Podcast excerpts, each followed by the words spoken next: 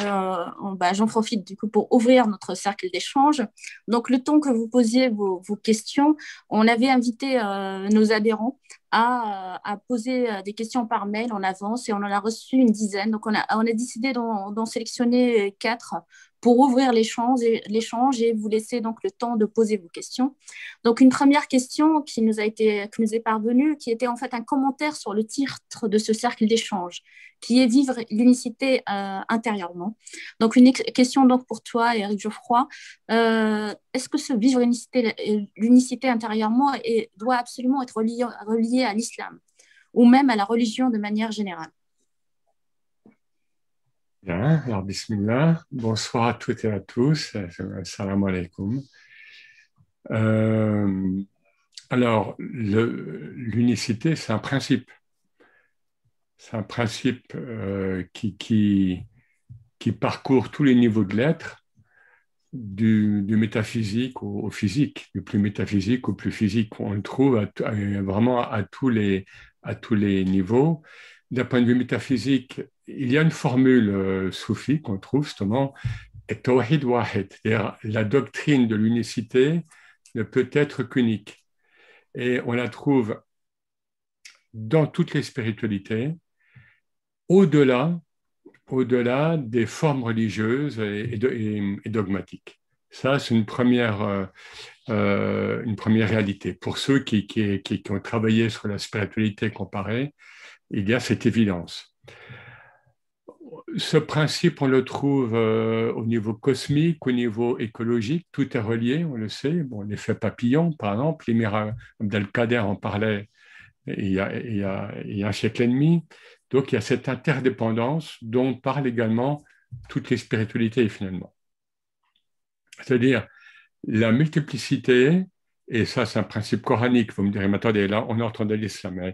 Le Coran énonce le pluralisme euh, sans parler parfois donc du domaine religieux, c'est-à-dire le pluralisme des langues, des, couleurs de peau, des cultures, comme autant de signes divins.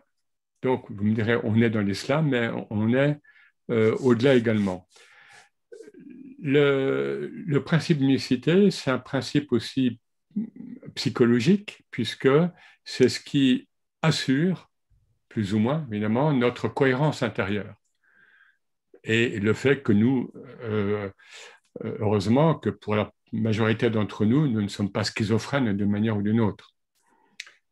Il y a le début d'un hadith du prophète où celui-ci dit, mais il parle pour nous finalement. Allahumma ijma shamli. Mon Dieu, rassemble, hein, rassemble mes, mes éléments épars. Ce principe, il est également au niveau social et physique. Euh, tout est relié. Tout est relié. Là, je pars aussi d'un bon, hadith du prophète où il nous dit, je crois, je crois que j'ai le, bon texte précis ici, hein, les croyants sont semblables à un seul corps, si l'un de ces organes est malade, tout le corps est atteint par l'insomnie et la fièvre. Alors, vous me direz, mais oui, mais là, vous êtes déjà dans, dans le cadre de référence islamique. Juste pour dire que, rappelez, hein, euh, que l'islam, à ses débuts, tout du moins, et durant la période mécoise, ne se définit pas, ne se présente pas comme une religion c'est un zikr ou un tazkir, un rappel, un rappel de ce qui était du principe d'unicité qui était donné à Adam au cours des âges, puisque, rappelle aussi, le, pluralisme de la prophétologie ne peut s'expliquer, ne peut se, concevoir euh, et, et n'a pu opérer que dans le principe d'unicité. Dieu unique a envoyé selon les termes même du prophète, 124 000 prophètes.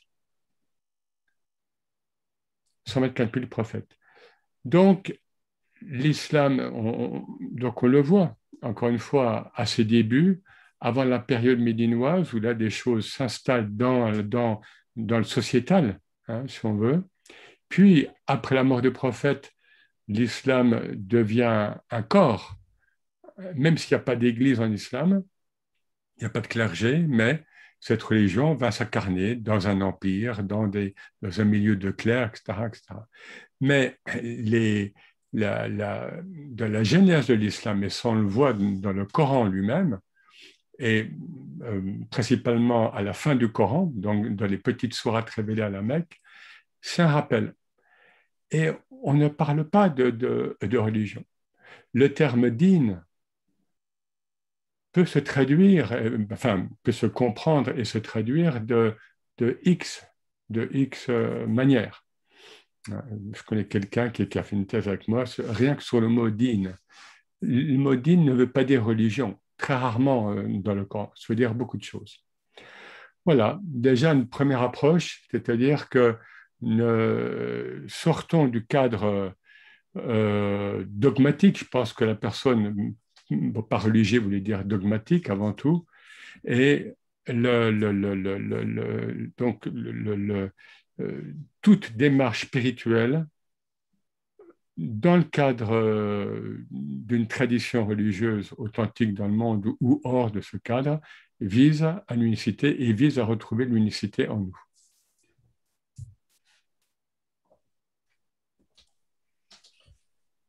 Merci Younes. Une question pour euh, Abdelhaq. Euh, est-il possible de vivre intérieurement l'unicité si on n'a pas atteint la paix intérieure de façon permanente, c'est-à-dire être en paix avec soi, à l'intérieur de soi-même, en tout temps et dans tous les événements et dans toutes les situations de la vie, aussi difficiles soient-elles? Bismillahirrahmanirrahim. Assalamu alaikum wa rahmatullahi wa barakatuh. Bonjour à toutes et à tous. Je suis très heureux de vous retrouver dans le cadre de ce cercle d'échange de conscience soufie. Alors voilà une, belle question bien difficile.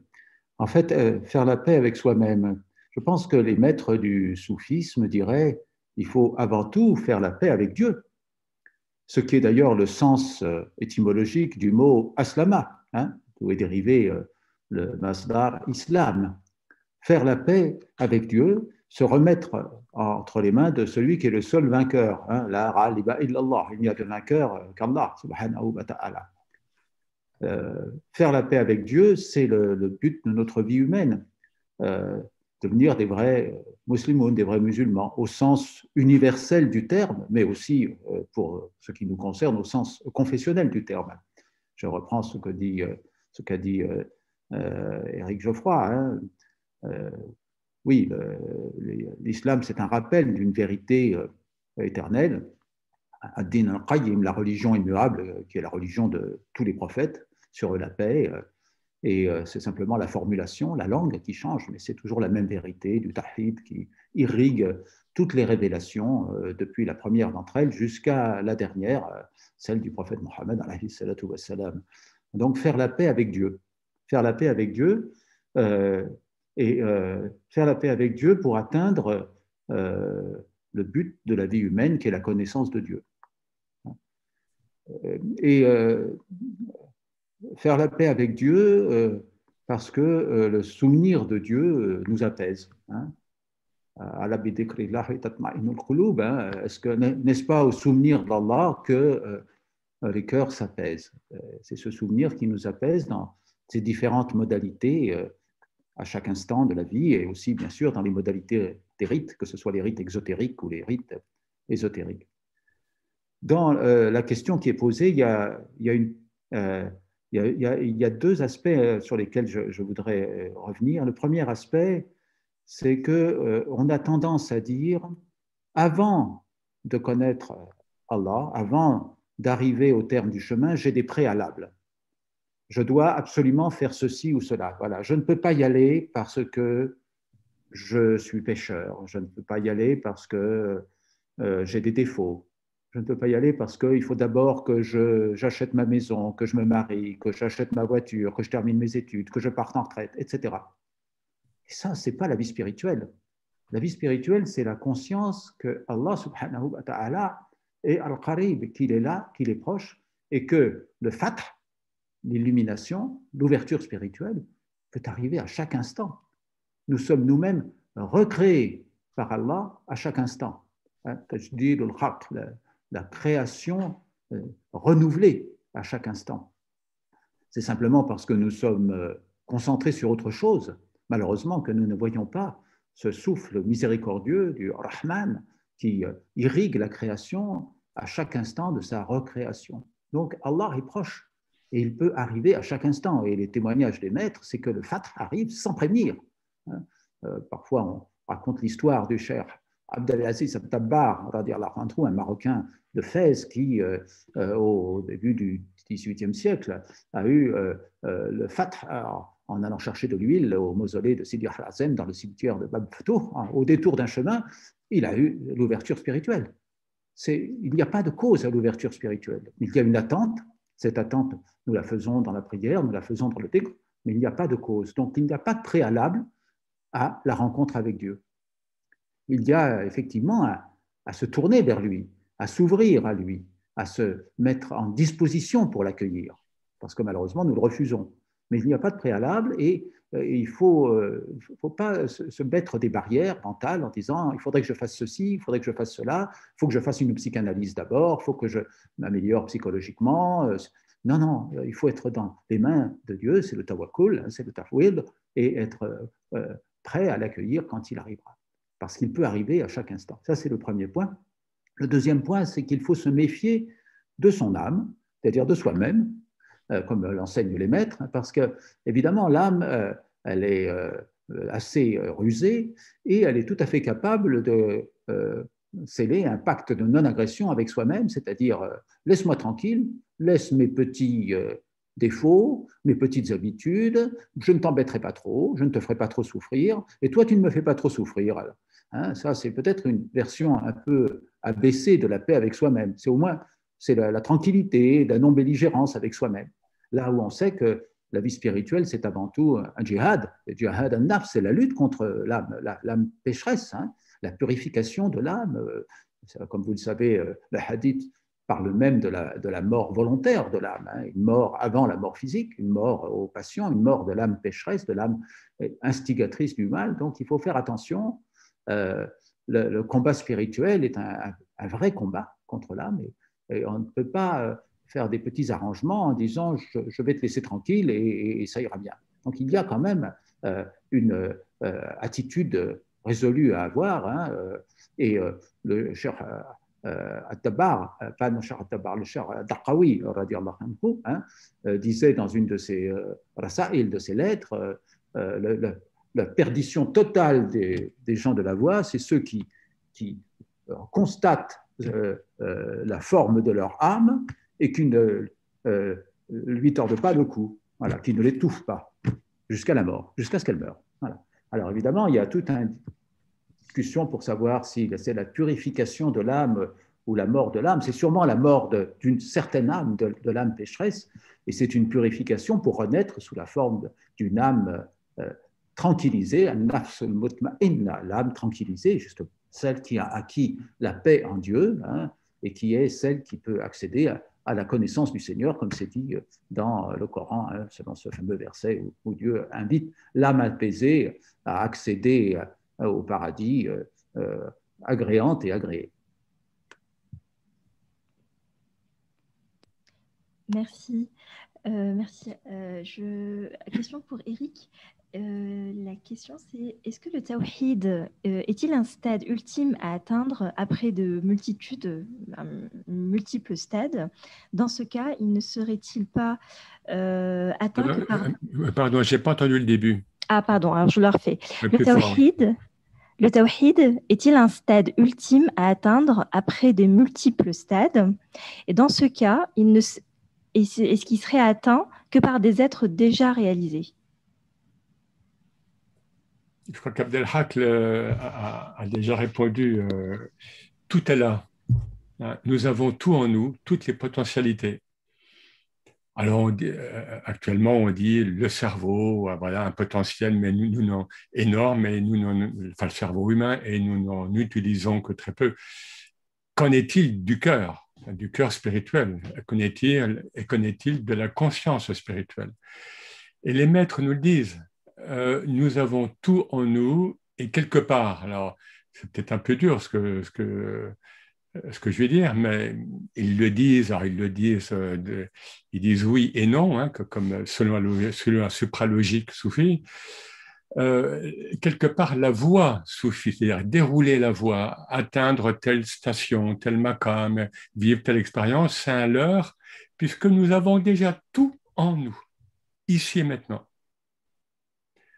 Donc, euh, le pire, euh, c'est que ça peut être un piège de l'ego et du malin de dire Ah, mais non, moi, je, je, non, non, ce sont des maîtres, ce sont des gens comment pourrais-je réaliser, comment pourrais-je vivre de telles expériences liées à l'unicité, liées à la rencontre avec Dieu, avec le prophète, etc.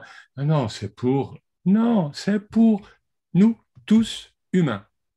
Bani Adam, les fils d'Adam, nous avons tous ce potentiel grâce à à l'énergie divine, évidemment, qui se diffracte en mode, en mode euh, créaturel par la lumière mohammedienne, par la, par la réalité mohammedienne, cet être, l'être mohammedien, ce prophète qui, qui, qui, a donc récapitulé tous les modes de sainteté et de prophétie, évidemment, euh, euh, antérieurs. Donc nous avons l'être mohammedien en nous.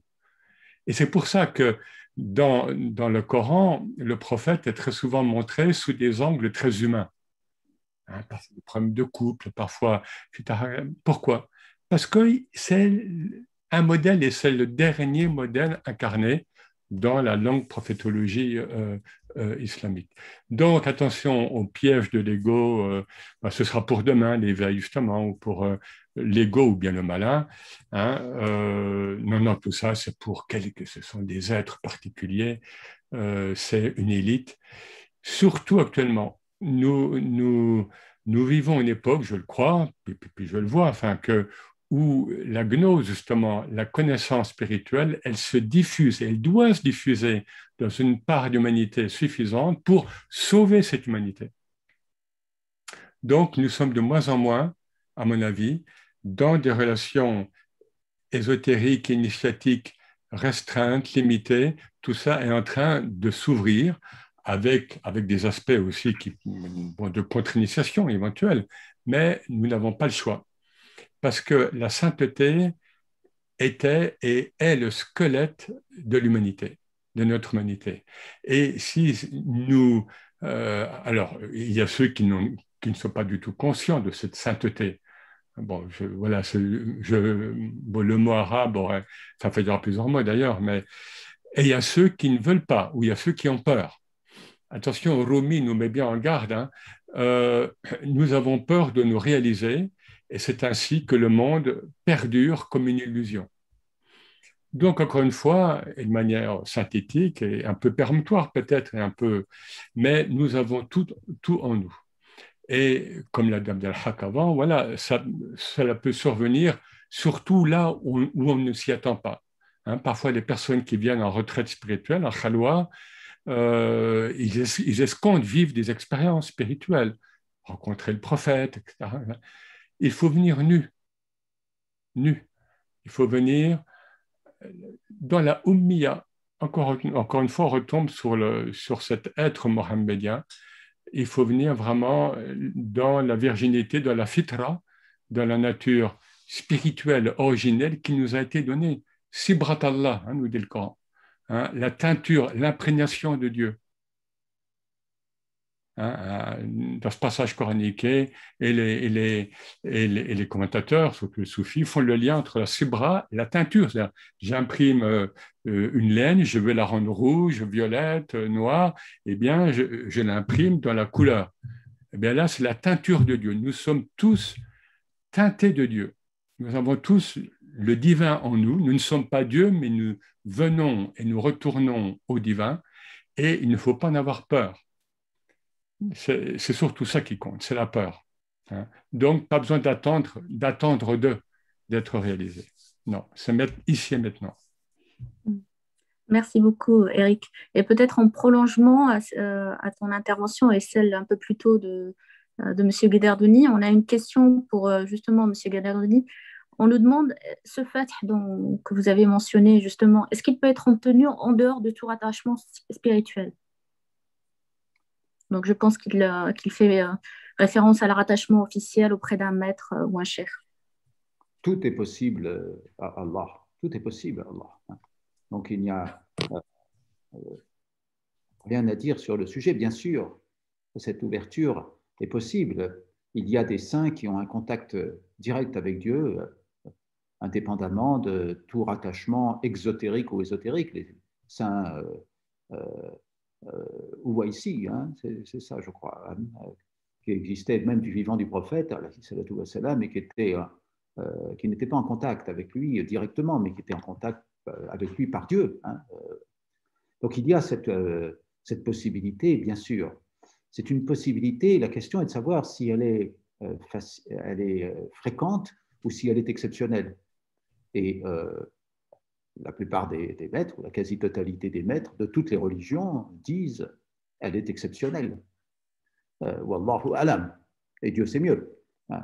Pour la plupart d'entre nous, il faut être rattaché à un exotérisme, une religion, et, et euh, aussi au cœur de cette religion, à son ésotérisme qui enseigne le cheminement vers Dieu, le cheminement actif de l'attente de, la grâce.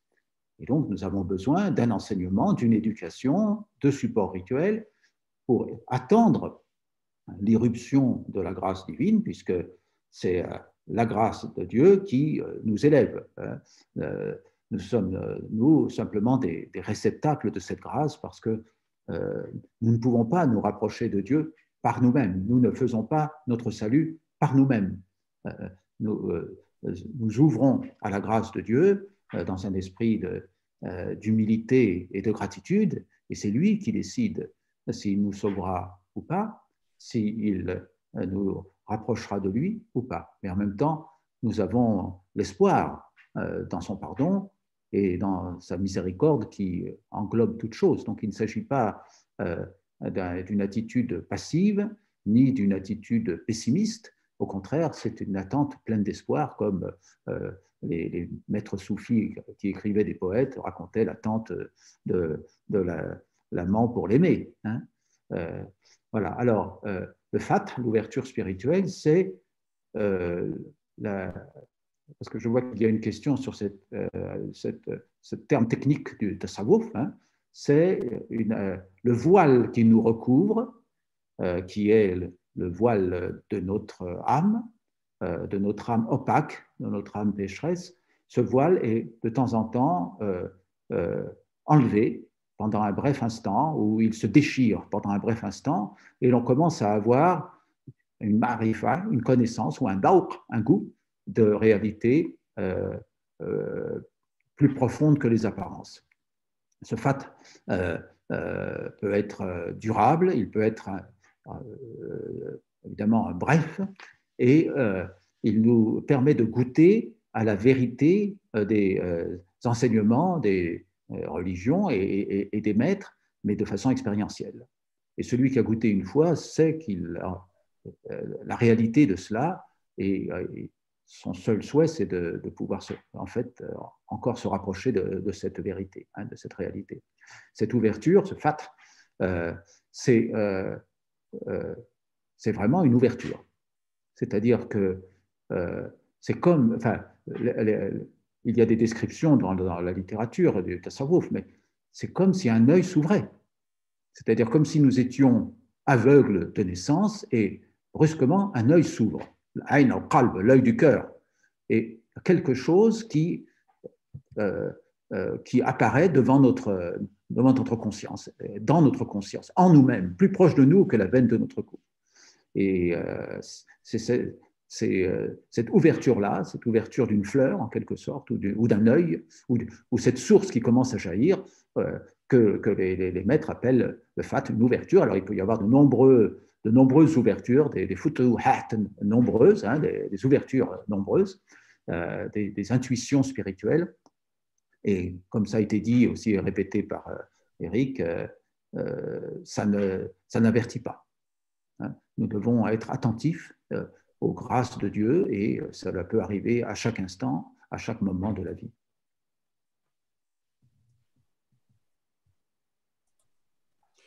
Oui, merci. Une question euh, à nouveau pour euh, Eric. Euh, on nous pose la question de savoir comment arriver à dépasser les dualités dans notre quotidien et à éviter de penser au regard des autres et à tous les chiens cachés. Beaucoup de choses en une question là. Ça se déroule comment, alors, la dualité, c'est notre état d'incarnation. Hein, nous sommes incarnés dans la dualité, homme-femme, le nord-sud, le chaud, le froid, etc. Ça, c'est depuis la chute, depuis le hubut. Il y a une hikmah, évidemment, dans cette, dans cette chute, puisque, le, et comme le disent souvent les maîtres, la chute euh, sur Terre n'est pas une malédiction, la chute du paradis n'est pas une malédiction, comme dans, certaines, comme dans certaines mécompréhensions de certaines religions, je ne vais pas en dire plus, ce n'est pas du tout une malédiction, il n'y a pas de péché originel, c'est une manière de reconnaître Dieu, que nous avons connu en état d'indifférenciation dans l'unicité. Là, nous devons reconnaître Dieu unique à partir de notre dualité. Et c'est tout le défi de notre incarnation euh, d'être humain. Les autres règnes, je ne m'en occupe pas, je les, je débrouille. Mais déjà, le règne humain, qui est quand même très complexe. Donc, euh, pour moi, c'est psychospirituel, c'est-à-dire la, théologie. Hein, je ne parle même pas de l'expérience intérieure soufie, la théologie sunnite dominante, hein, de loin, historiquement, Asharit nous dit il y a un seul agent à l'œuvre dans le monde, c'est Dieu. Le soufisme consiste essentiellement à vivre, on le sait d'islam. Alors, eh ben, vivons. Qu'est-ce que ça veut dire? Il y a un seul agent à l'œuvre dans le monde. Eh bien, osons, osons observer Dieu agir en nous osons observer Dieu agir en nous.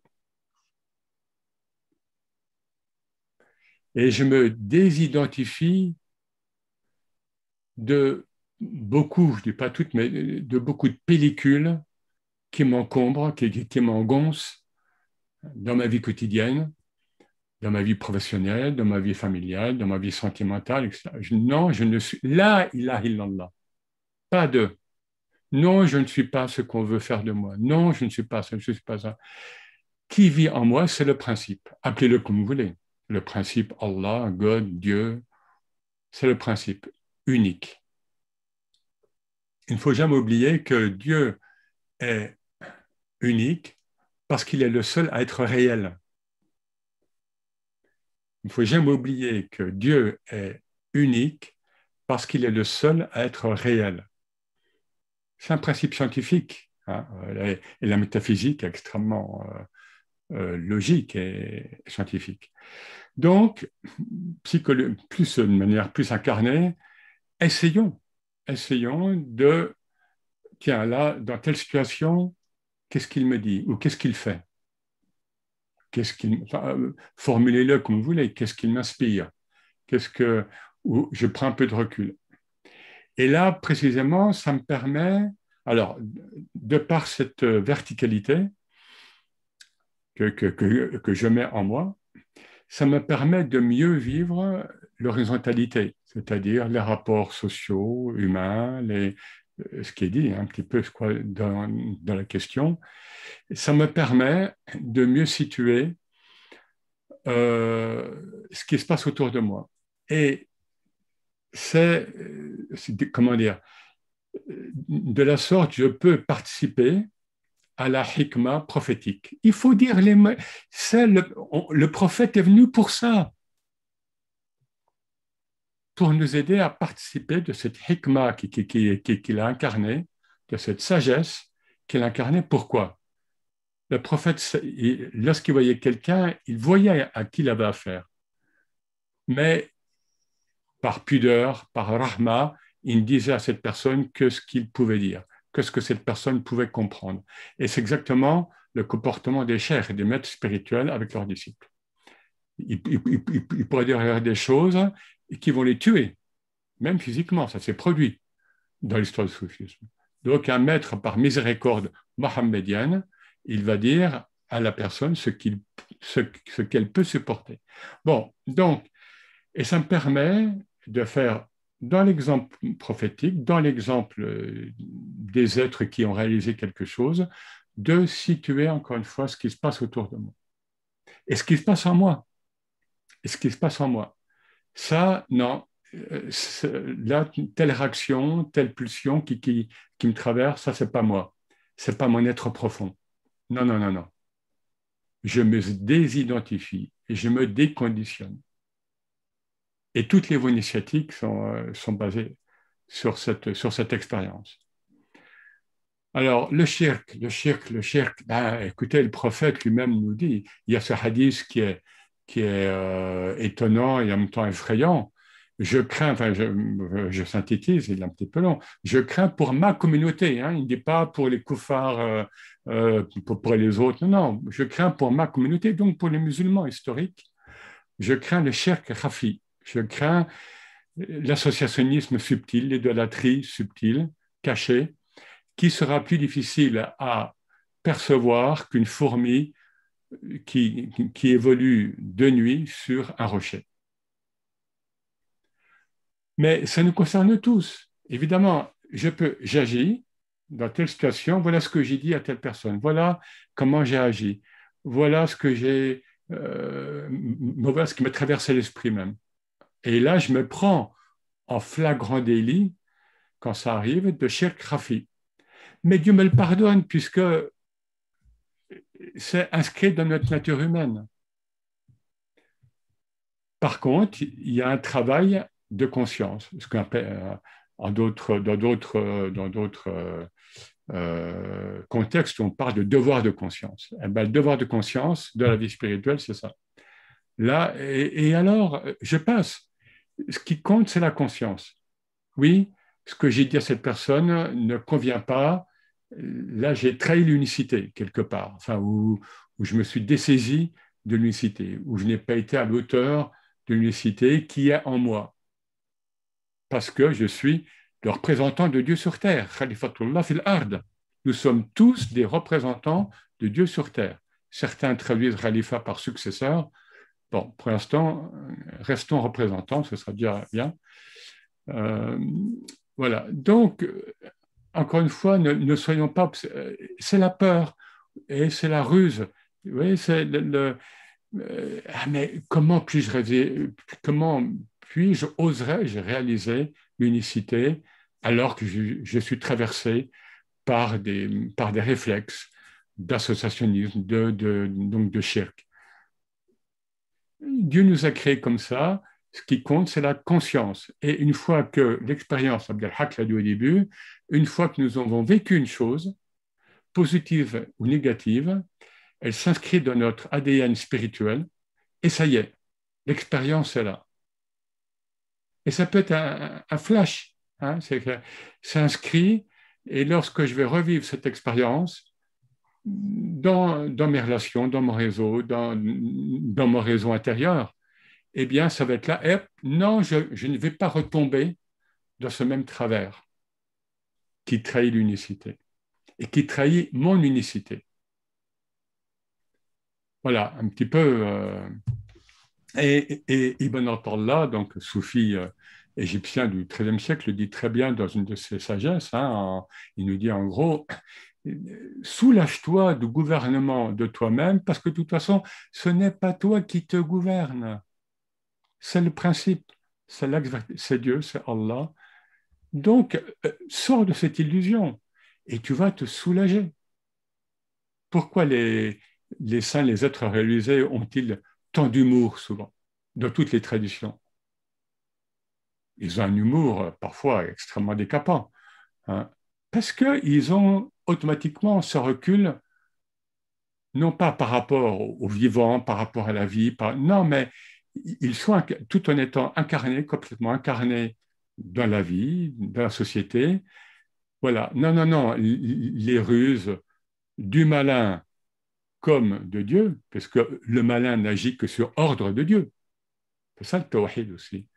Eh bien, ces ruses, ça va. Je suis passé par là. Non, non, ça va. Non, non, non, moi je, garde le cap. Gardez le cap. Je faute, je trébuche, mais je garde le cap. Et tawhid. Allah.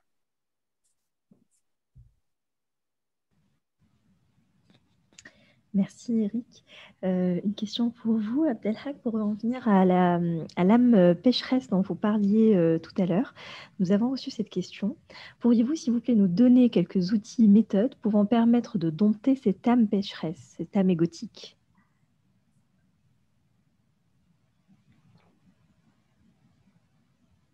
Oui, euh, l'âme égotique doit être purifiée.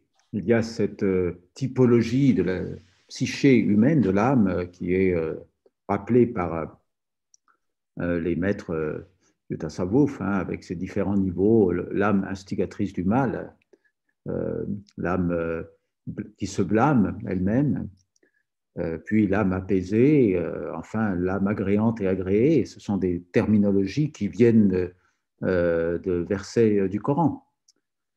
Comment faire pour dompter son âme? Il faut euh, faire lui faire la guerre, parce qu'elle euh, est rusée. Hein. elle est rusée dans la mesure où elle, elle veut satisfaire euh, ses désirs et finalement usurper la place du Seigneur. La grande usurpation, c'est, alors qu'elle n'est qu'au service de Dieu, c'est qu'elle se prend pour le Seigneur. Elle usurpe la rububiya, la seigneurie divine, alors qu'elle devrait être dans la ubudiyya, la, servitude. Et euh, elle croit qu'elle agit, hein, elle croit qu'elle elle doit être le centre de toutes les attentions, elle croit qu'elle a le droit de posséder les choses, alors que nous ne sommes que les locataires des choses sur Terre. Hein. Nous sommes des gestionnaires ou des locataires provisoires, puisque nous devons euh, disparaître un jour. Il faut donc lui tordre le cou à cette âme pécheresse, comme disait euh, le Sheikh Darqawi, dont j'ai parlé tout à l'heure, lui tordre le cou, l'assoiffer, euh, l'affamer. Euh, et pour cela, euh, il faut faire son examen de conscience, hein, la muhasaba, voir en quoi l'âme a été tyrannique chaque jour, ou au moins rusée, pour obtenir ce qu'elle voulait. L'orgueil, bien sûr, le regard des autres, euh, les louanges, euh, la possession matérielle, euh, la colère, enfin, tous ces défauts qui, qui malheureusement nous, affligent. Alors comment combattre son âme? Eh bien, il faut se déprendre de soi-même, hein. réaliser la servitude, abandonner toute prétention, abandonner toute prétention. Euh, c'est ce que disait Eric euh, tout à l'heure. Hein. Hmm, ce n'est pas nous qui agissons. Dieu seul est, l'acteur. Dieu seul fait les choses. Dieu seul agit dans le monde. Il faut regarder Dieu agir en soi sans euh, s'attribuer le mérite de ses actions, mais dans un esprit de gratitude pour tout ce qui est bien, que ça nous paraisse bien ou que ça nous paraisse mal pour nous-mêmes. Il faut donc se déprendre de soi-même et réaliser euh, euh, notre incapacité, notre impuissance, notre faiblesse, parce que tout à fait paradoxalement, c'est par cette incapacité, cette impuissance et cette faiblesse que nous nous rapprochons de celui qui peut tout, qui est le fort, le puissant, hein, le sage. Allah subhanahu wa ta'ala, il n'y a de force et de puissance que par Dieu au point que certains maîtres disent que euh, cette faiblesse, c'est Ismullah al-Azam, c'est-à-dire le, le nom suprême d'Allah, puisque c'est celui par lequel on peut l'appeler et le rendre présent à nous. Ismullah al-Azam, hein, le, nom suprême d'Allah, c'est Al-Faqa, le dénuement, Al-Faqa. Hein, le, le, c'est le nom suprême d'Allah. Quand nous l'appelons par notre dénuement, il comble euh, notre faiblesse de sa force, euh, notre incapacité de sa capacité, notre impuissance de son pouvoir. Et il y a évidemment toute une liste comme ça de, de, de, qualités que Dieu vient mettre en nous quand nous sommes une pierre d'attente pour ces qualités. Hein. Voilà, c'est le fameux hadith Qudsi, hein, euh, mon serviteur ne cesse de se rapprocher de moi par les actes obligatoires, puis il se rapproche de moi par les actes surérogatoires jusqu'à ce que je l'aime, et quand je l'aime, je suis le pied par lequel il marche, etc. Je résume aussi le hadith, mais vous connaissez ce hadith très bien.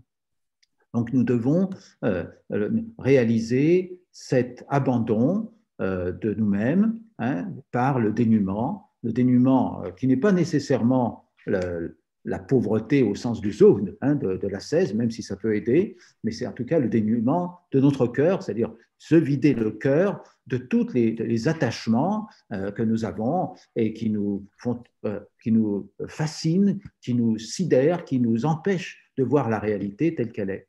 Et pour nous aider dans cela, il y a bien sûr les rites, euh, la prière, hein, le, jeûne, qui sont des moments de reconcentration le pèlerinage, euh, bien évidemment, comme euh, symbole du retour à l'origine, l'aumône qui est par définition abandonner quelque chose auquel on tient, mais l'acte le, plus fort pour euh, réaliser ce dénuement, hein, akbar, c'est l'invocation du nom d'Allah l'invocation des noms d'Allah, des noms de Dieu, parce que c'est cette présence-là qui nous aide à nous vider de nous-mêmes. Alors il y a une, et un, un, dialogue en quelque sorte, ou une, un, entretien intime entre le serviteur et le Seigneur, puisque c'est en se vidant de soi-même qu'on est en mesure d'accueillir la présence d'Allah ou de réaliser la présence d'Allah, parce qu'il est toujours présent, c'est nous qui sommes absents, c'est nous qui sommes ailleurs, qui sommes préoccupés par d'autres choses.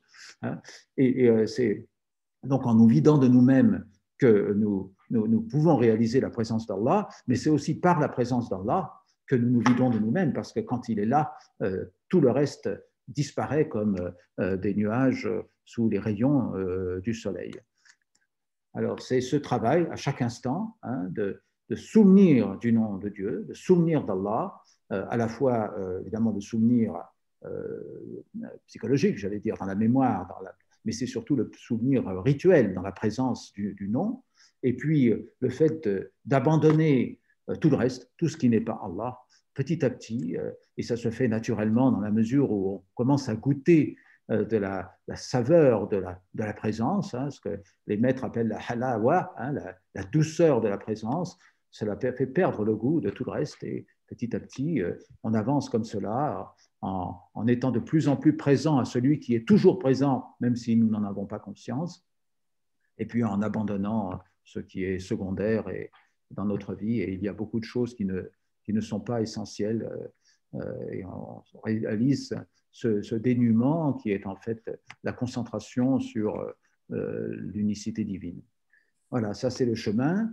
Alors ça peut prendre des années et des années. C'est un chemin dans lequel il y a des montées et des descentes, bien évidemment, mais il, il, faut croire à la possibilité d'arriver et il y a des ruptures dans ce chemin, il y a des moments d'ouverture, des moments où on laisse tomber euh, des, choses, des morceaux de nous-mêmes, des, vêtements en quelque sorte, des voiles qui nous euh, couvraient les yeux, et nous nous rapprochons d'Allah. Et plus nous nous rapprochons d'Allah, plus euh, nous nous abandonnons nous-mêmes et nous réalisons sa présence en nous. Et donc, c'est ça la, voie. on a parlé des maqamat, hein, des, des, stations en fait, il n'y a pas, il n'y a pas de description de la façon de passer d'une station à l'autre, hein, parce que c'est tout est, est, dans la discontinuité euh, de la présence d'Allah à chaque instant euh, dans la recréation du monde. Et, c'est à cette recréation du monde et cette recréation de nous-mêmes à chaque instant qu'il faut être attentif dans cette présence au, au waqt, hein, à l'instant divin, euh, au hin, à l'instant divin qui, qui nous, qui nous euh, recrée et qui doit, euh, Inch'Allah, nous recréer plus proche de lui euh, dans chaque souffle, hein, hein, parce qu'on doit se rapprocher d'Allah dans chaque souffle. chaque souffle doit être mis au service de la marifa, de la connaissance d'Allah. Merci beaucoup, M. Guédaroni. Alors, peut-être prolonger cette même question pour, pour toi, Eric. On a reçu beaucoup de questions autour de justement la difficulté de ce chemin. Et beaucoup de, nos, de, des participants demandent comment comment gérer les frustrations engendrées par le chemin, comment atteindre de manière pratique cette paix intérieure, comment faire ce chemin vers l'unicité divine.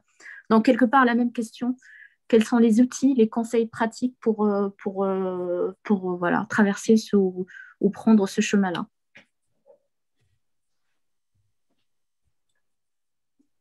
Je, vais répondre par une boutade euh, de halage, si je peux dire. Bon, donc le mot boutade, on, demande à halage euh, enfin, comment parvenir à Dieu.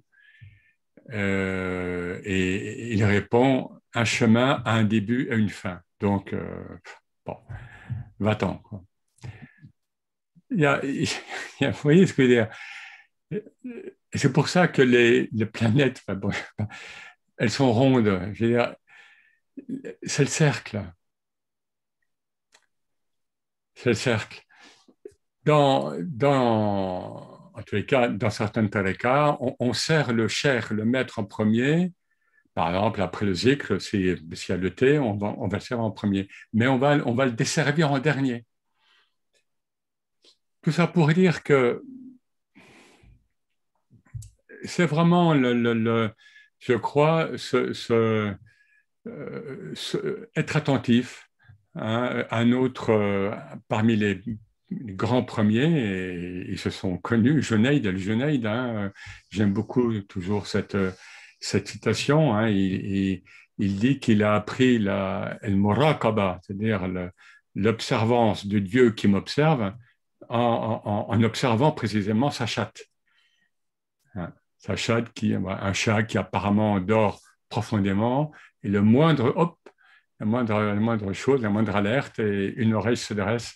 Et le grand Jeunet, il dit qu'il a appris ça, hein, donc de sa chatte. C'est-à-dire, Dieu nous dit qu'il envoie en permanence des signes, en permanence. Et comme vient de le dire Abdelhak, il est présent et c'est nous qui sommes absents à sa présence. Et, que dire d'autre? C'est-à-dire une, disponibilité, une attention, mais une attention qui, ne doit pas être guindée, qui ne doit pas être euh, rigide. Hein. Cette attention, elle doit, euh, elle doit être empreinte de souffle aussi, hein, de, de, pour saisir justement euh, ce que nous dit Narabi, Nafas rahman c'est-à-dire le, le souffle du tout miséricordieux. Euh, donc, et avant tout, bon, je dirais avoir husna van billah.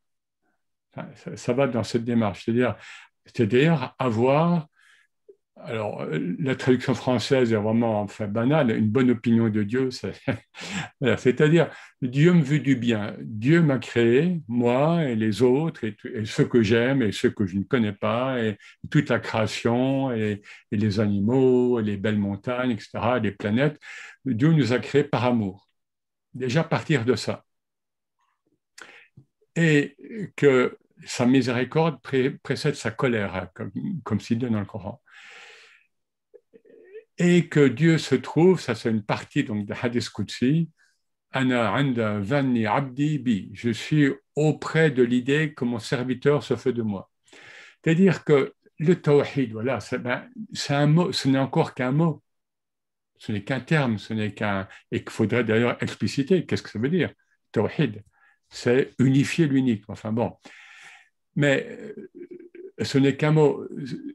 Nous avons tous notre perception par notre culture, par notre ADN, par nos, par nos cellules, par, par notre vécu dans, euh, avant la naissance, etc. Nous avons tous notre approche de Tawhid différente et en même temps la même. De même que euh, nous avons, nous sommes tous des Banu Adam, nous sommes tous des fils d'Adam, et regardez, il n'y a pas un seul visage semblable il y a quelques sosies, mais euh, voilà. Donc, cette, cette euh, alchimie divine entre la multiplicité et l'unicité.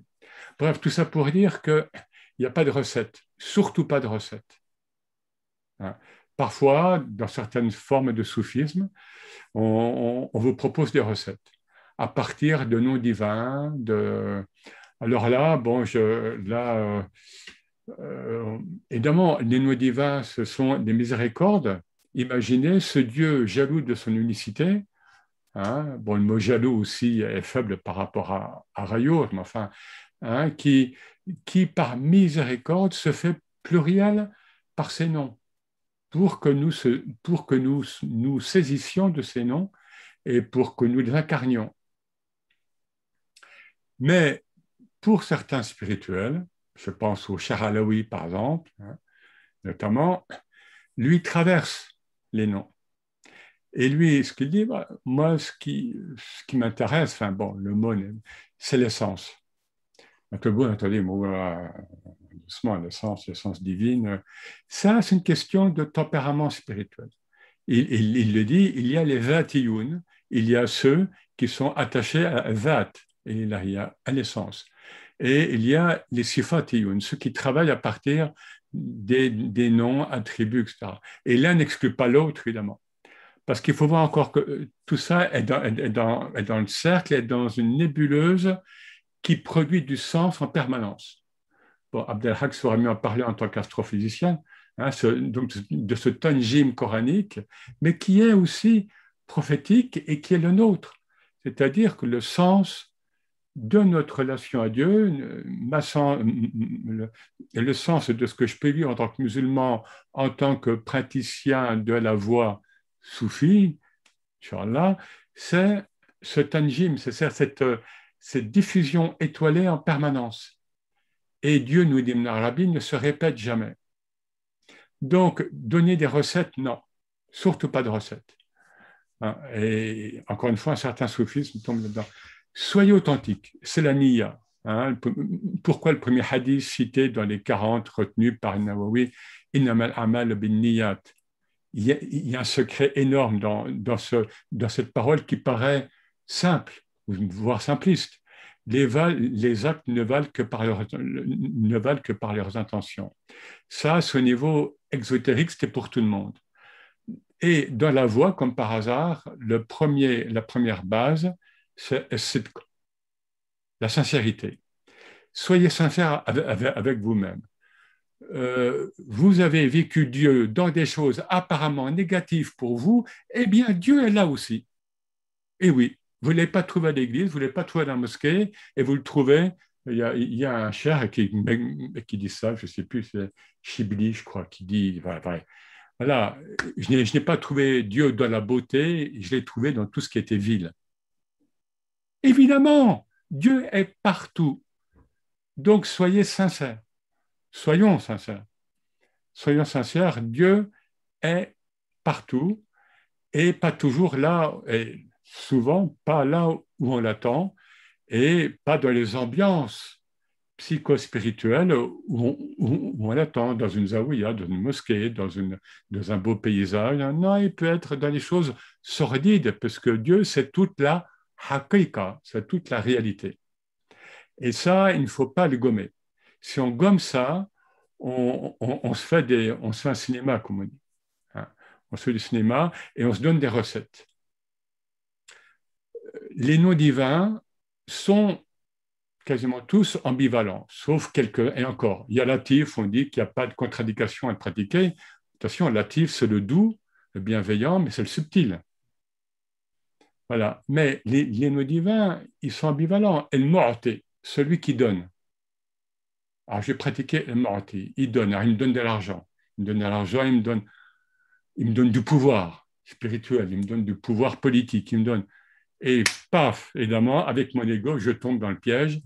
Et cet argent, ce pouvoir politique, ce pouvoir spirituel me fait choir, me fait chuter.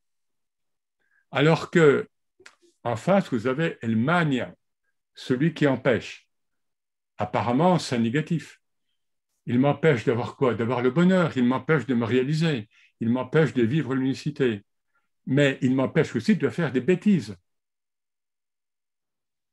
voyez, donc, chacun son alchimie personnelle, chacun a, son rab. Hein, N'oublions pas que, évidemment, il y a les il y a les, êtres de l'essence, il y a l'essence divine, il y a, Allah, mais Allah, justement, c'est est souvent représenté en, médaillon, en cercle. Hein. Euh, et donc, chacun d'entre nous, chacune, chacun a accès en tant que abd à son rab personnel, à son seigneur personnel. Donc, c'est une relation d'intimité que euh, pour la plupart d'entre nous, nous n'avons pas, ou bien rarement, avec l'essence divine. Donc, la sincérité, la simplicité, et surtout ne, euh, ne nous disons pas que ne, pas culpabiliser. Ça, c'est un piège classique du malin ou de l'ego.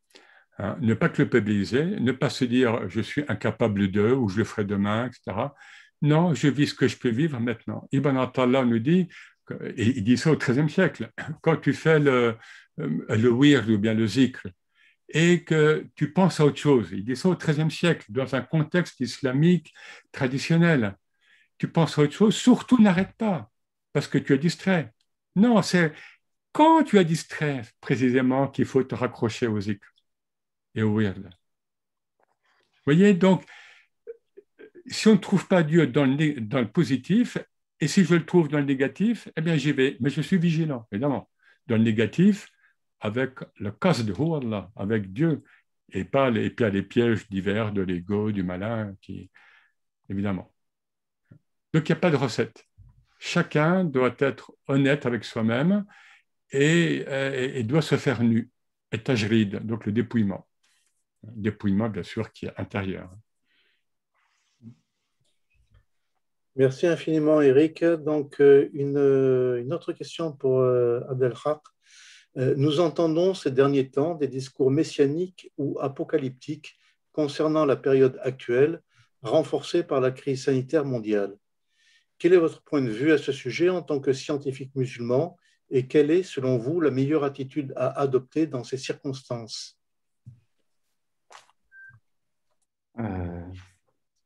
Une apocalypse, c'est un, dévoilement, c'est un cache. C'est un moment où le sens caché des choses apparaît, où la signification du temps écoulé euh, se manifeste. Et euh, il y a bien sûr une apocalypse universelle qui est annoncée par euh, toutes les religions de l'humanité, bien sûr par le christianisme, puisque le mot apocalypse vient des livres saints du christianisme, mais il y a aussi euh, cette heure dernière qui est annoncée euh, dans l'islam, comme vous le savez, Sa'a, hein, euh, cette heure qui se hâte vers nous, elle se hâte vers nous, c'est pour ça qu'elle est appelée Sa'a. donc il y a cette apocalypse universelle, mais il y a aussi des petites apocalypses, plus petites, des petits cycles dans le grand cycle de la manifestation. Il y a des apocalypses civilisationnelles. Et il y a enfin notre apocalypse personnelle, la seule dont nous sommes euh, absolument sûrs, enfin, nous sommes sûrs que nous la vivrons, même nous ne savons pas si nous vivrons assez longtemps pour euh, constater l'apocalypse civilisationnelle ou bien sûr l'apocalypse universelle, mais nous sommes sûrs que nous euh, subirons l'apocalypse personnelle au moment de notre mort. Donc ces trois apocalypses sont le sujet de cette connaissance de l'eschatologie, hein, euh, les fins dernières des choses, pourquoi les choses sont ce qu'elles sont. la vérité se dévoile à la fin, par ce cache cet apocalypse. Et le Coran est un livre profondément apocalyptique, puisqu'il explique pourquoi les choses sont ce qu'elles sont, pourquoi Dieu a créé le monde, pourquoi Dieu a créé l'humanité, pourquoi euh, Dieu a envoyé la succession des prophètes. Le Coran est un livre apocalyptique. Alors, euh, nous sommes en train de vivre une période difficile du point de vue euh, euh, des crises que nous subissons. Hein. Ces crises, ce sont des moments de jugement ou de passage étymologiquement. Nous avons une crise environnementale, mais nous avons aussi des crises sociales, économiques, politiques, des crises de l'information, de la connaissance, etc. Toutes ces crises se superposent et la situation du 21e siècle est bien complexe. Et on a l'impression qu'on est dans une période où on pourrait vivre un, effondrement civilisationnel. des effondrements civilisationnels, il y en a eu dans le, le Coran en, relate quelques-uns, hein, les, peuples de Had, Tamoud et d'autres qui ont eu des comportements iniques. Et malgré l'avertissement des prophètes, ils ont poursuivi ces comportements et ils ont été punis par, Dieu. Et en fait, ils ont été surtout les victimes de leurs propres insuffisances, de leur propre orgueil. Et peut-être sommes-nous en train de vivre un moment comme ça, où euh, l'humanité, enivrée par le progrès technologique et par l'appétit euh, du gain, euh, finit par consommer les ressources de la planète à un rythme supérieur à celui du renouvellement. Et on voit bien que ce système-là ne peut pas durer, que ce système-là va forcément vers un effondrement. oui, nous, vivons ce moment-là, nous ne savons pas évidemment ce que l'avenir nous réserve. un grand maître euh, musulman euh, d'origine euh, occidentale, René Guénon, chez Abdelwahid Yahya, a parlé beaucoup de cette fin des temps, de ce passage dans un autre cycle. Et nous ne savons pas comment ce passage se, produira, mais nous devons faire comme si le monde devait durer toujours et essayer de faciliter le passage d'un cycle à l'autre, parce que nous ne pouvons pas avoir une attitude de catastrophiste, nous devons être euh, euh, lucides, mais en même temps travailler pour l'avenir. Et c'est pour ça qu'il faut planter euh, un arbre, même si, si on a la bouture dans la main, même si l'eschatologie arrive, si l'heure dernière sonne, eh bien, il faut quand même planter l'arbre, hein, dit le, fameux hadith sur le sujet, et on doit continuer à, avoir des enfants, à les éduquer, on doit euh, continuer à faire des bonnes actions, euh, on doit continuer à vivre parce que ça ne nous appartient pas. Euh, l'eschatologie est entre les mains d'Allah subhanahu wa ta'ala. Et il faut résister aux deux tendances opposées qui ne sont évidemment pas des tendances spirituelles. D'un côté, l'optimisme de ceux qui disent on verra bien, euh, tout va s'arranger, euh, pas de problème, on, va revenir vers la vie d'avant, euh, on pourra continuer à consommer. Non, hein, il faut changer. La vie spirituelle, ça a été expliqué pendant une heure là déjà, c'est le changement, c'est aller vers Dieu, c'est ce, la tauba, hein, c'est le, retournement de l'attention depuis le monde vers, vers Dieu. Hein. Donc on doit changer. On ne peut pas continuer comme avant. Donc l'optimisme n'est pas de saison. Et le pessimisme non plus, hein, parce qu'évidemment, il y a euh, la tendance à dire nous sommes tous fichus, le monde s'effondre, euh, à, quoi bon vivre, à quoi bon euh, continuer à, avoir des enfants, à, planter des arbres, tout doit s'effondrer, je, suis dans le désespoir. Non, ça, ce n'est pas une attitude spirituelle non plus, bien sûr. Hein. On doit être lucide. Et la lucidité spirituelle consiste à lire les signes des temps qui sont des signes d'Allah, parce qu'Allah nous parle à travers le monde, à travers les signes, comme ça a été dit par Eric.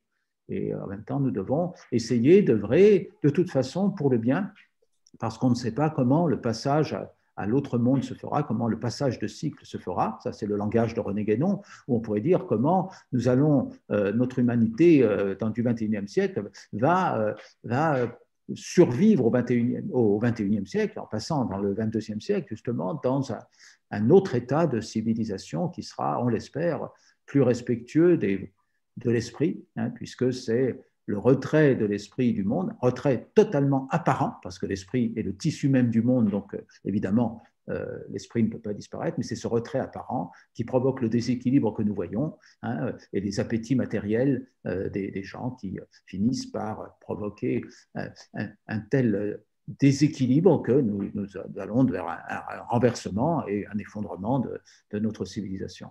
Alors voilà euh, notre attitude, euh, une attitude lucide et en même temps euh, essayons de résister aux phénomènes d'obscurantisme, de, superstition, de folie collective qui pourraient être dans le messianisme parce que l'enseignement de l'islam, mais aussi euh, du christianisme et sous une autre forme du judaïsme, de l'hindouisme, du bouddhisme, etc., c'est que ces événements euh, se feront avec euh, la présence de Sayyiduna Isa, salam, notre Seigneur Jésus, sur lui la paix, qui est évidemment la figure de l'intériorité de l'esprit, hein, celui qui manifeste l'esprit d'Allah, puisqu'il est Ruh Allah, il est l'esprit d'Allah, hein, un esprit d'Allah.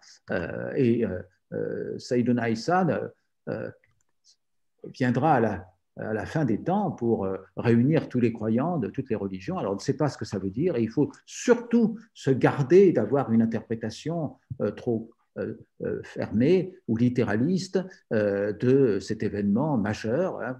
Personne ne sait ce que ça signifie, mais ce qu'on sait en revanche, c'est que cet événement spirituel que tous les croyants attendent sera précédé de, de faux messies qui se succéderont des, Dajjal, euh, euh, euh, des, faux messies, des messies trompeurs qui n'arrêteront pas de se succéder. Et on voit effectivement beaucoup de, gens qui viennent proposer des recettes, pour les derniers temps, mais qui sont en fait des, charlatans. Hein.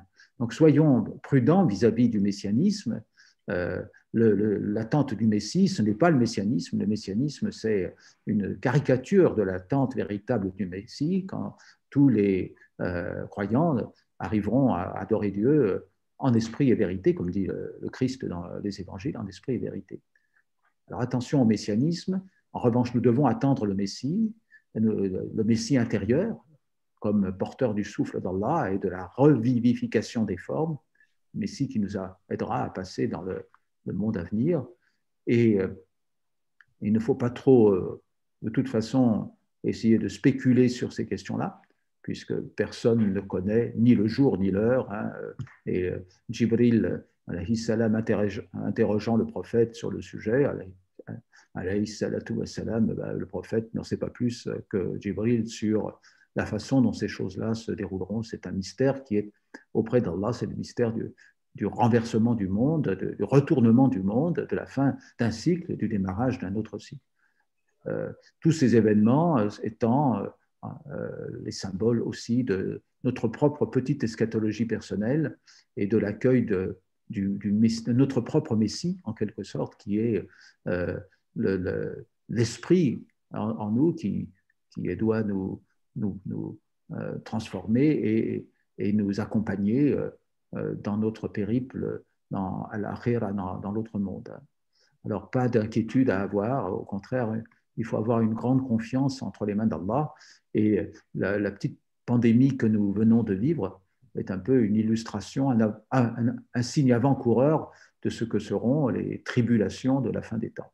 Donc, euh, voilà, c'est un moment de muraqaba, de muhasaba, hein, un moment de concentration sur nous-mêmes, sur nous-mêmes, un moment où on, on peut faire le point et euh, il faut en profiter euh, pour essayer de changer un peu, de s'améliorer, de se rapprocher d'en bas. Et c'est une bénédiction finalement pour ceux qui savent vivre la présence d'Allah dans le bien comme dans le mal. Et il y a du mal malheureusement dans le monde, il y a des gens qui souffrent de cette pandémie, mais c'est aussi la présence d'Allah.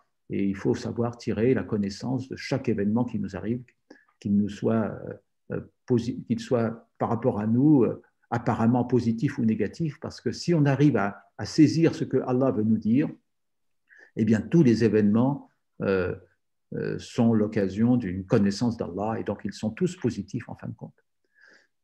Voilà. Merci beaucoup, euh, Abdelhak pour cette réponse euh, très édifiante, très éclairante. Et alors, je relaye la, question d'Anne qui commence euh, par un par une citation. C'est un témoignage de Jacques Delamain qui est tiré de son journal euh, qu'il tenait dans les tranchées de Verdun. Il dit Un obus vient d'éclater à quelques mètres de notre tranchée. La terre et la boue ont à peine fini de retomber qu'une mésange charbonnière entonne un chant d'amour de quelque invisible buisson. Et Jacques Carrière dit dans son livre Quand les oiseaux chantent, au sein de la pire détresse, ne renoncez jamais au chant d'un seul oiseau. Ce serait renoncer à vous-même. Notre monde regorge de technocrates et de politologues, mais c'est d'ornithologues dont nous avons besoin. Et donc Anne demande, pourrait-on dire que le propos de Jacques Lacarrière renvoie à l'expérience de l'unicité? C'est pour ma part ainsi que je l'éprouve confusément. Donc cette question est pour Éric Geoffroy. Alors, j'ai écouté euh, ce qui était dit, mais je ne vois pas la question en fait. Elle, dit, elle a, donc elle a fait un témoignage sur euh, quelqu'un qui, euh, alors qu'il était dans les tranchées, qui recevait de la boue de tous les côtés après qu'un obus ait éclaté, il a entendu une maison charbonnière entonner un chant d'amour. Et Jacques, Jacques Lacarrière dit au sein de la pire détresse, ne renoncez jamais au chant d'un seul oiseau. Ce serait renoncer à vous-même. Et voilà. Et la, question c'est de Dan, c'est est-ce que ce propos de Jacques Lacarrière renvoie à l'expérience de l'unicité? Et oui, parce que c'est-à-dire euh, c'est l'union des contraires. Hein. l'union des contraires. Euh, qui, est euh, dans le sophisme euh, classique d'ailleurs, hein, ça c'est vraiment un, enfin le sophisme et dans les autres spiritualités initiatiques, et qui est un, passage obligé, si je puis dire. Et donc, vivre ce qu'il y a de plus dans, je vis euh, ce qu'il y a de plus beau dans ce qu'il y a de plus sordide. Hein. moi, j'ai parfois, enfin, enfin, je dis plusieurs fois ici ou là, mais euh, voilà, c'est peut-être sans doute parce que je l'ai vécu, mais je ne suis même plus, mais sans doute. Si, si euh, euh, comment dire, si la présence, la belle présence, la présence divine, vous quitte lorsque vous êtes dans des situations sordides, et je, prends, je prenais l'exemple, alors maintenant moi, parce que euh, je pratique moins le métro euh, de moins en moins, surtout qu'on ne se déplace pas. Euh, si, vous, si, la, conscience de Dieu vous quitte et, de la, et, de beauté du Dieu vous quitte quand vous êtes dans des situations sordides, par exemple dans le métro à minuit où il y a des gens déchus, hein, enfin, qui souffrent, en souffrance, en tous les cas, on va dire, pour le moins, et pour le plus apparemment déchus, eh bien, euh, c'est que vous n'avez pas saisi, encore une fois, la totalité de Dieu. Hein, donc, cette complétude, el kamal là, hein, on dit. Hein, souvent, on dit, lorsque nous, humains, on fait, en, en on dit ça, on fait telle ou telle chose, mince, bah ça, ça n'a pas réussi, euh, etc. Et on, euh, on, va vous dire, el kamalu lillah, la perfection n'est qu'à Dieu. Voilà. Et la perfection, c'est quoi? La perfection, c'est l'union des contraires. Donc, et c'est pour ça que nous, enfin, c'est un des modes d'explication du bien et du mal, hein, c'est ce, comment, comment goûter la, lumière si euh, nous n'avons pas la nuit, etc., etc. Puisque nous sommes encore une fois incarnés dans la dualité.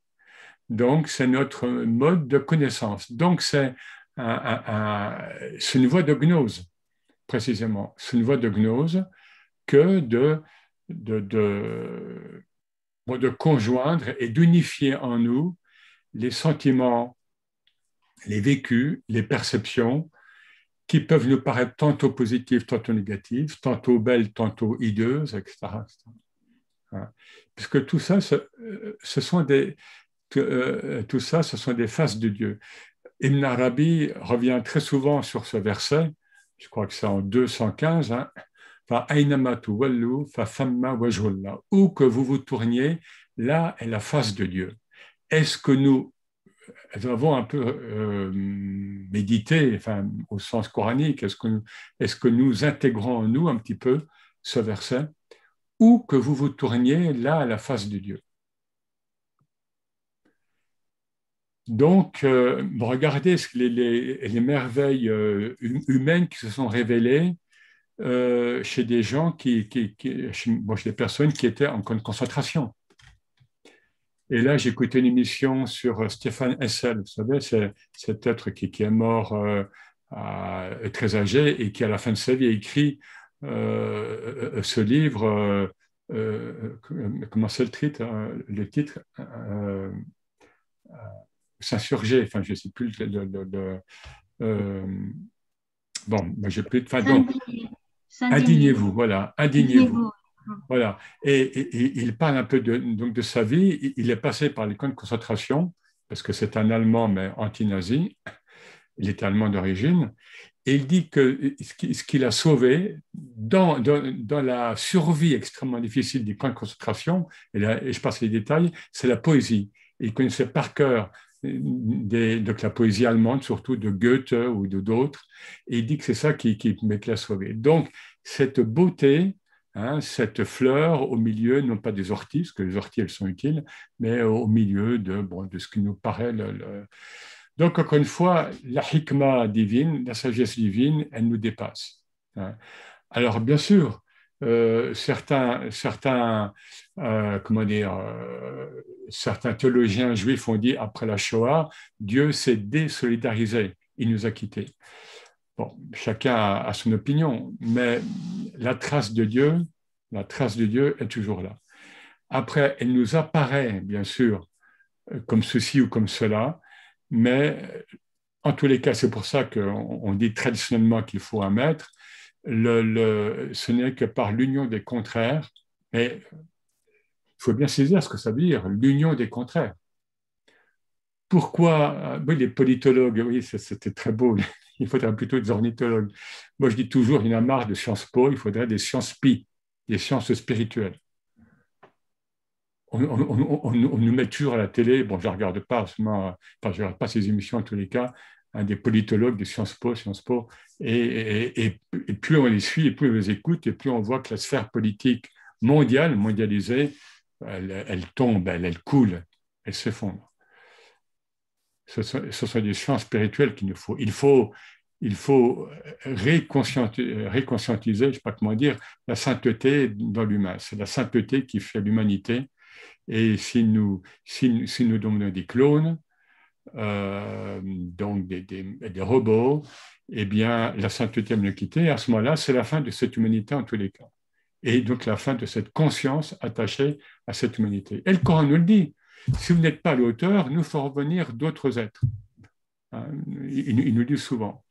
Alors, en mode positif, apparemment, hein, selon le Coran. Si vous n'êtes pas l'auteur du message que je vous ai envoyé à travers 124 000 prophètes, eh bien, nous ferons peut-être venir des gens qui sont réalisés, qui, se réalisent. Et peut-être c'est ce, qui se, passe actuellement. On, voit que les enfants sont de plus en plus éveillés. Alors, il y a l'aspect négatif, parce qu'il y a des enfants qui sont pubères physiquement à l'âge de 7 ans, mais en même temps, on nous dit, et ça c'est un des signes de l'ère messianique, que l'enfant de 7 ans sera agnostique. Et on voit cette accélération à l'œuvre encore une fois, avec les aspects positifs et négatifs, puisque ça fait partie de notre dualité, de la binarité de l'incarnation. Mais tout le propos de Soufi, c'est de ne pas souffrir et, de ne pas, enfin, de pas souffrir, pas, pas personnellement, mais de, mais de réaliser encore une fois que euh, c'est par cette union des contraires que je peux percevoir Dieu. Et lisez un petit peu ce qu'ont vécu certains, certains saints, on va dire, de toutes les traditions dans, ce, dans, dans, cette, euh, dans cette perception, dans cette connaissance. Hein, ils sont renés dans l'unicité, c'est aussi l'épreuve. Le Cher Alaoui nous dit le tawhid, c'est comme le feu. Il brûle tout ce qui n'est pas à, son niveau. Voilà, donc, Rahma, miséricorde, mettez le prophète en vous, le modèle mohammedien, cet être qui est un, modèle d'équilibre, de stabilité, de sagesse, de miséricorde, et, et les chers, pour autant qu'il y en a encore maintenant, eh bien, sont, et il y en a encore heureusement, mais je pense qu'ils vont disparaître de plus en plus, pour faire face à autre chose, à une autre réalité qui sera plus englobante, à mon avis, une réalité, mais au sens spirituel. Voilà. Donc, et surtout, ayons confiance. Ayons confiance dans un passage coranique, hein, euh, euh, répond-leur Kullun min indillah. Tout vient de Dieu. Kullun min indillah. Tout vient de Dieu. Et, il, ne peut en être autrement. Il ne peut absolument en être autrement. Euh, quand nous vivons des états psychiques, des états de dépression, quand nous regardons, quand, nous voyons dans, dans, le monde des choses horribles, etc., Kullun min indillah. Tout vient de Dieu.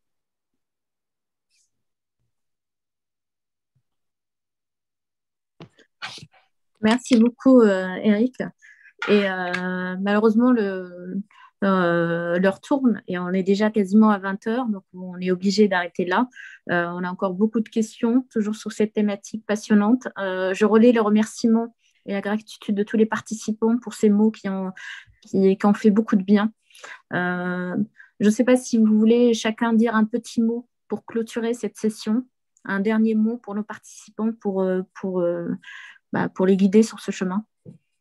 Alors peut-être on peut juste dire un mot, mais qui est sans rapport apparent, apparent, mais en fait nous sommes dans le sujet, puisque le tawhid euh, étant n'ayant ni un début ni une fin, nous sommes toujours dedans, sur le fait que, si je m'abuse, j'avais noté, dimanche 28 euh, mars au soir, enfin la nuit, sera celle de Laylat Nisf Sharban, hein, donc la moitié du mois de Sharban, euh, qui est aussi appelé euh, Laylat al-Bara'a, et que voilà, donc c'est juste pour avertir parce qu'elle n'est pas annoncée d'une bonne manière très ouverte, d'autant plus que pour certains milieux musulmans, on va dire, elle n'est pas reconnue. Hein, euh, comme canonique, alors qu'il y a des hadiths, et j'ai un livre là-dessus, il y a des hadiths où, le prophète en parle. Et très, très schématiquement, c'est pour, après, vous pouvez aller sur, euh, sur Internet ou sur. C'est à la fois la nuit du, donc du pardon, de l'année écoulée, on va dire, et plus que l'Elat al-Qadr, qui n'est pas la nuit du destin. Al-Qadr, et, les traducteurs récents du Coran le traduisent mieux, Al-Qadr, c'est la mesure.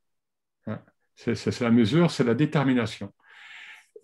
Nisf Sharban, l'Elat Nisf Sharban, par contre, serait la nuit où ce qui, ce va être décrété pour chacun et pour tous, pour l'année à venir, euh, va descendre. Hein. Et il y, a, il y a un passage coranique je crois que c'est Sourate 43, euh, je crois que c'est Sourate, euh, pardon, 44, versets 3 et 4, où il est fait allusion à cette nuit. Alors certains disent que ce serait Leilat al-Qadr, mais c'est plutôt Leilat Nisf Shaban. Voilà ce que je veux dire, parce que là, euh, c'est une manière aussi de pratiquer, et il y a des pratiques euh, de prière, on peut, on peut jeûner donc, la journée du 15. Voilà, donc c'est un petit peu, d'après, vous pouvez aller voir sur, Internet, oui, ce serait la nuit du 27 au 28 mars. Voilà, et puis vivez, euh, Nietzsche parlait du gai savoir. C'est pas triste ce qu'on dit, c'est pas, c'est à la fois dur et complètement et, et, souple et simple. C'est à la fois complexe et à la fois très simple. Hein, euh, et le tawhid, c'est ça. C'est cette immédiateté que tout est là, mais que nos dédales mentaux, nos dédales euh, psychiques, nos dédales psychospirituels même, nous entraînent ici et là. Mais en fait, tout est là en nous. Nous avons tous reçu ce souffle divin, hein, ça c'est coranique, euh, en nous. Et euh, il suffit de vouloir, d'accepter d'en prendre conscience. Merci.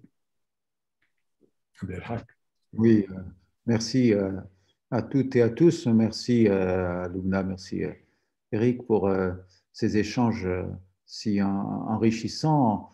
Bien évidemment, on pourrait rester à parler pendant des heures, mais on n'arrive pas à épuiser cet océan du Tawhid qui est euh, sans rivage, comme euh, les maîtres le disent, hein, euh, Bila Sahel, hein, sans, rivage, Bohur, Bila Sahel, hein, des, mers sans rivage.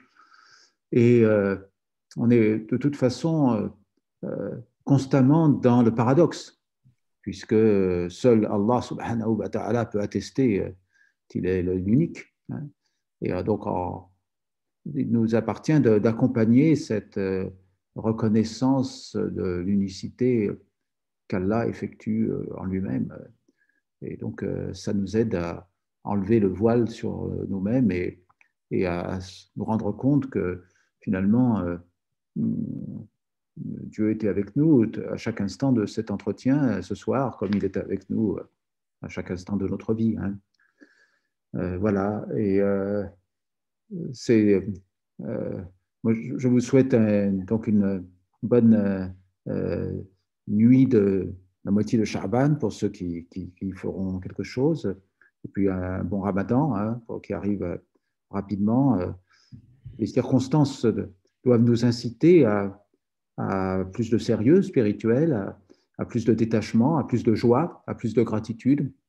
C'est un peu comme si on était en train de vivre une halwa finalement.